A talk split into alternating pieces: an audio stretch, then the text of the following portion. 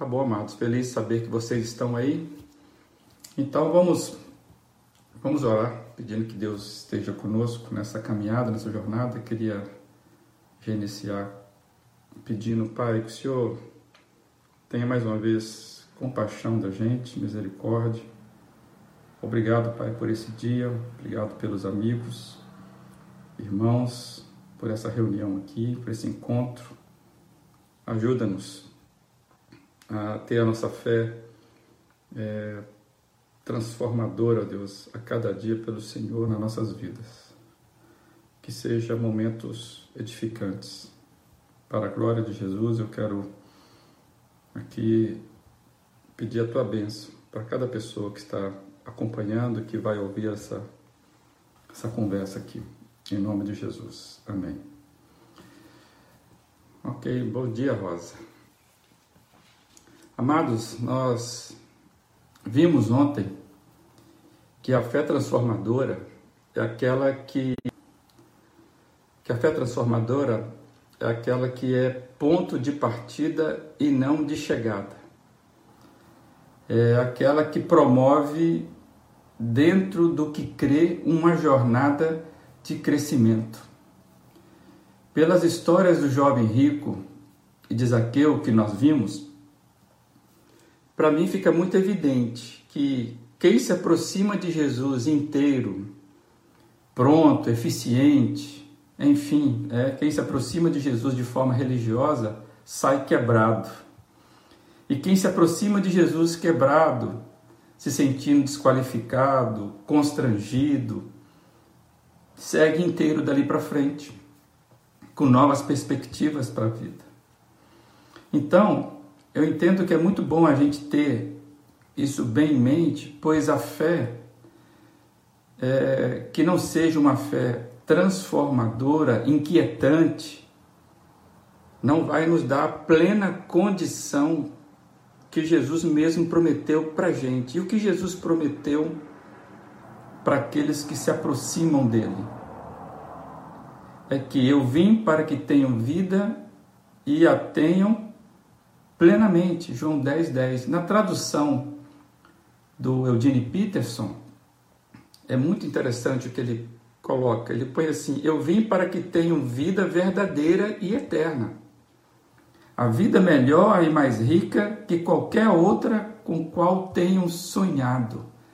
Gostei dessa frase, uma vida mais rica, né? melhor, não rica material, rica de vida. E como temos dito aqui, a fé cristã não é um enxugamento, né? não é uma castração da perspectiva da vida, mas é uma, ao contrário disso, a fé cristã é uma ampliação, é uma descoberta do que seja a verdadeira vida. É, muita gente parece que compreende mal a proposta de Jesus, talvez por não conhecê-lo, por não se aproximar dele de uma forma é, é, é, correta, vou dizer assim.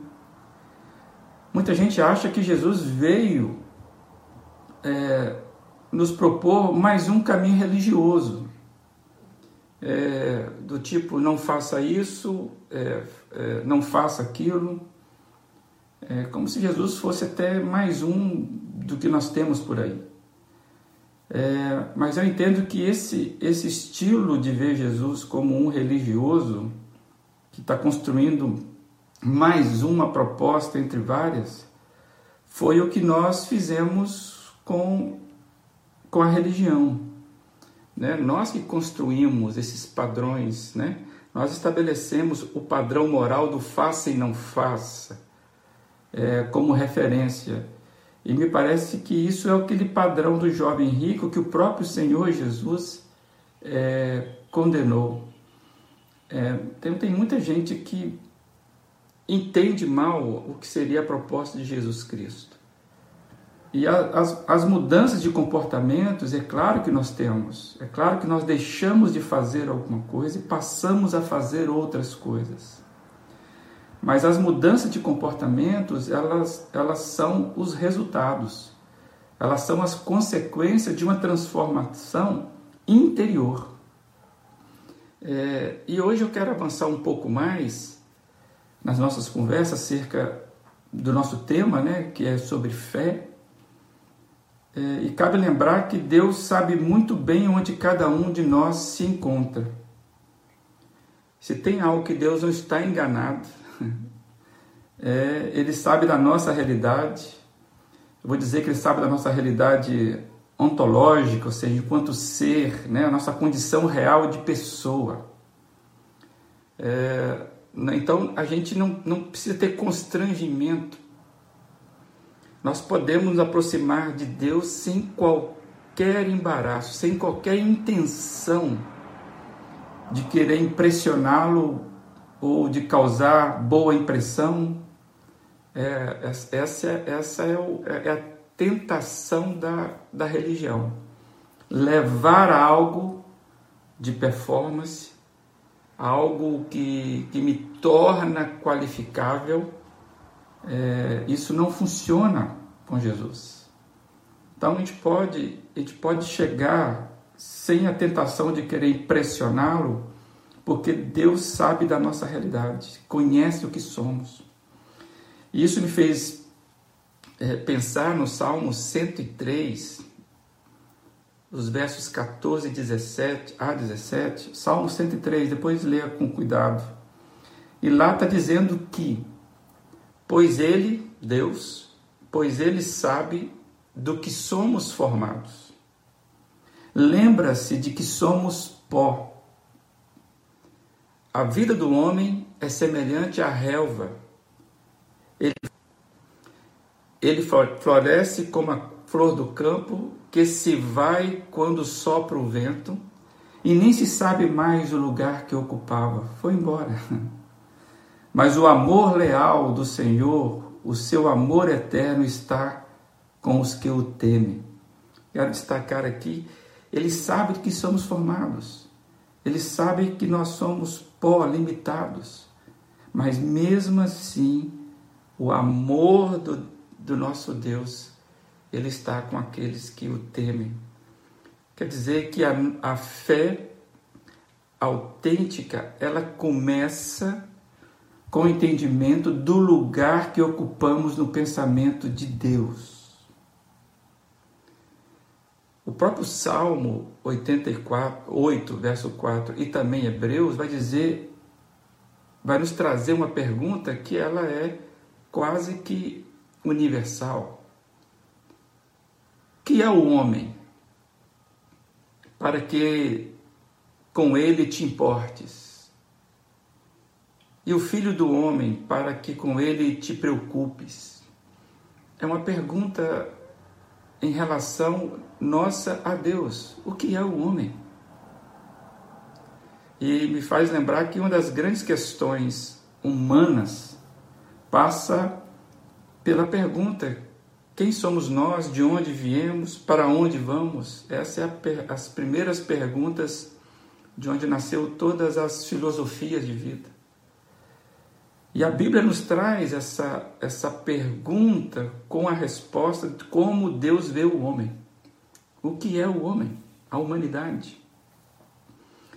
E essas perguntas refletem toda a necessidade de, que nós temos, na verdade, de encontrar a nossa identidade. A, a principal razão dessas perguntas, quem é o homem? Né? De onde, de onde viemos, para onde vamos, quem somos nós? Essa, essas perguntas, o real sentido é encontrar nossa identidade. Muita gente sofre por causa da confusão da sua identidade. E a fé cristã não nos pede para anularmos ou negarmos a real a nossa real condição. Não é, não é uma. A fé cristã não é algo que nós fazemos fora da gente.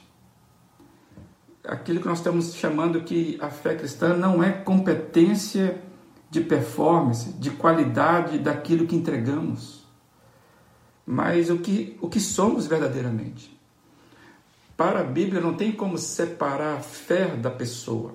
Eu não posso ter uma fé fora de mim mesmo. Eu não posso ter um local onde eu pratico a minha fé.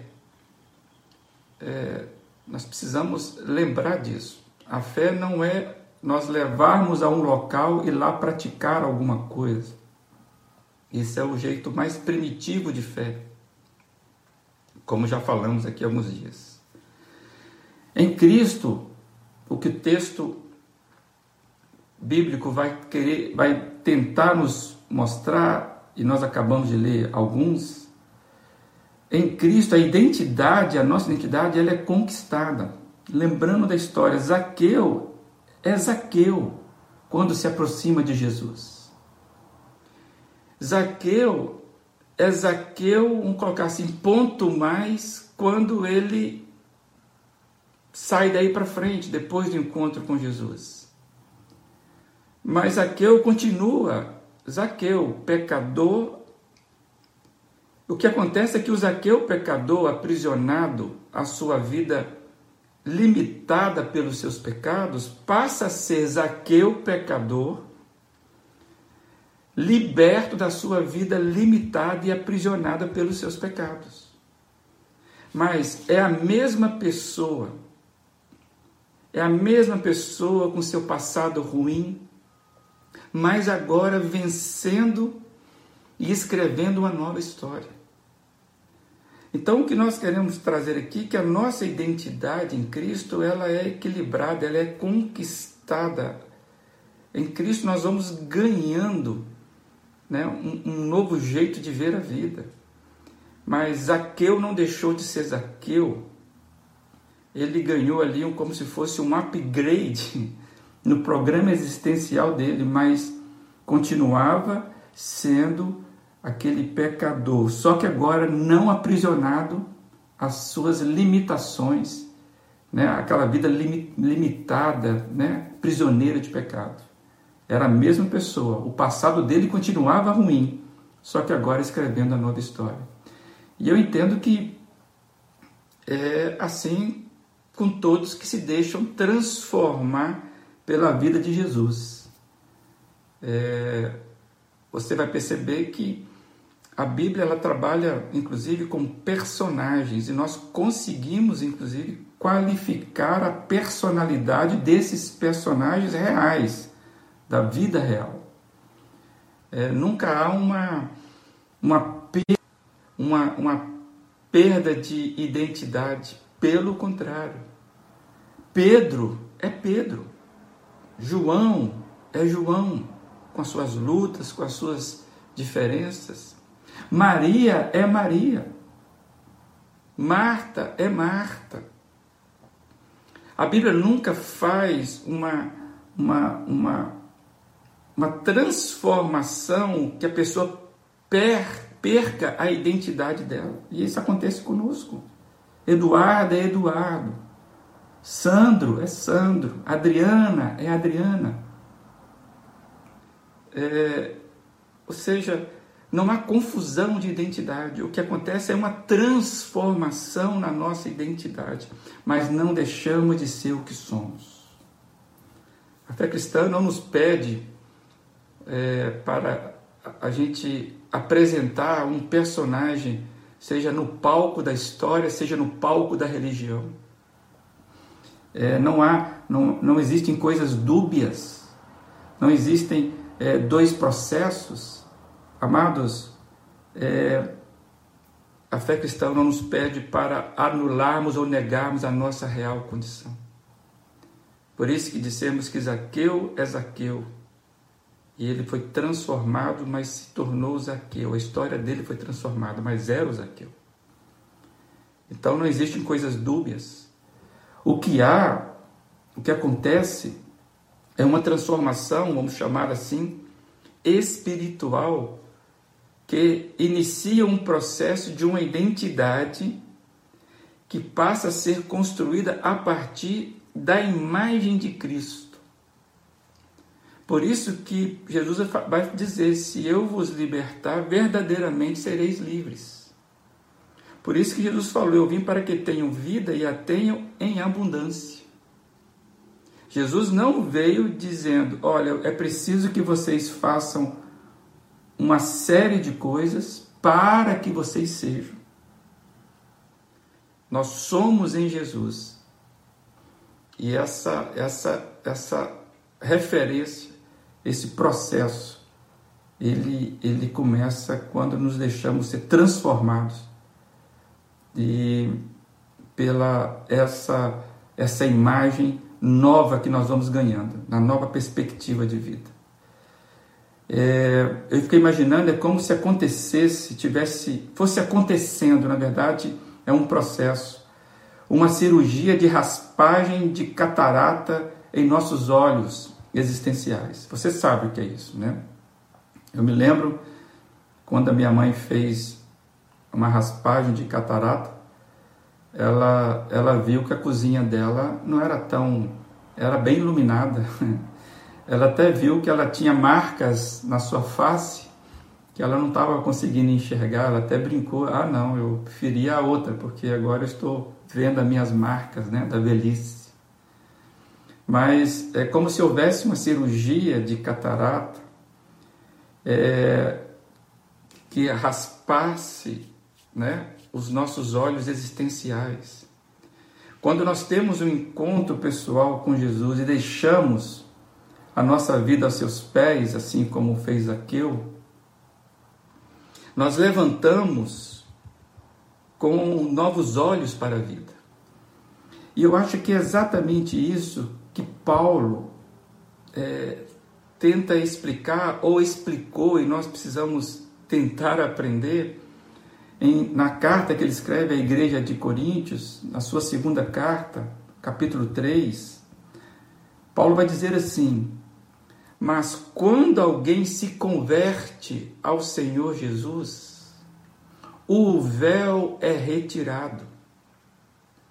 Ora, o Senhor é o Espírito, e onde está o Espírito do Senhor, ali há liberdade. E todos nós, que com a face descoberta contemplamos a glória do Senhor, segundo a sua imagem estamos sendo transformados com glória cada vez maior que vem do Senhor, que é o Espírito.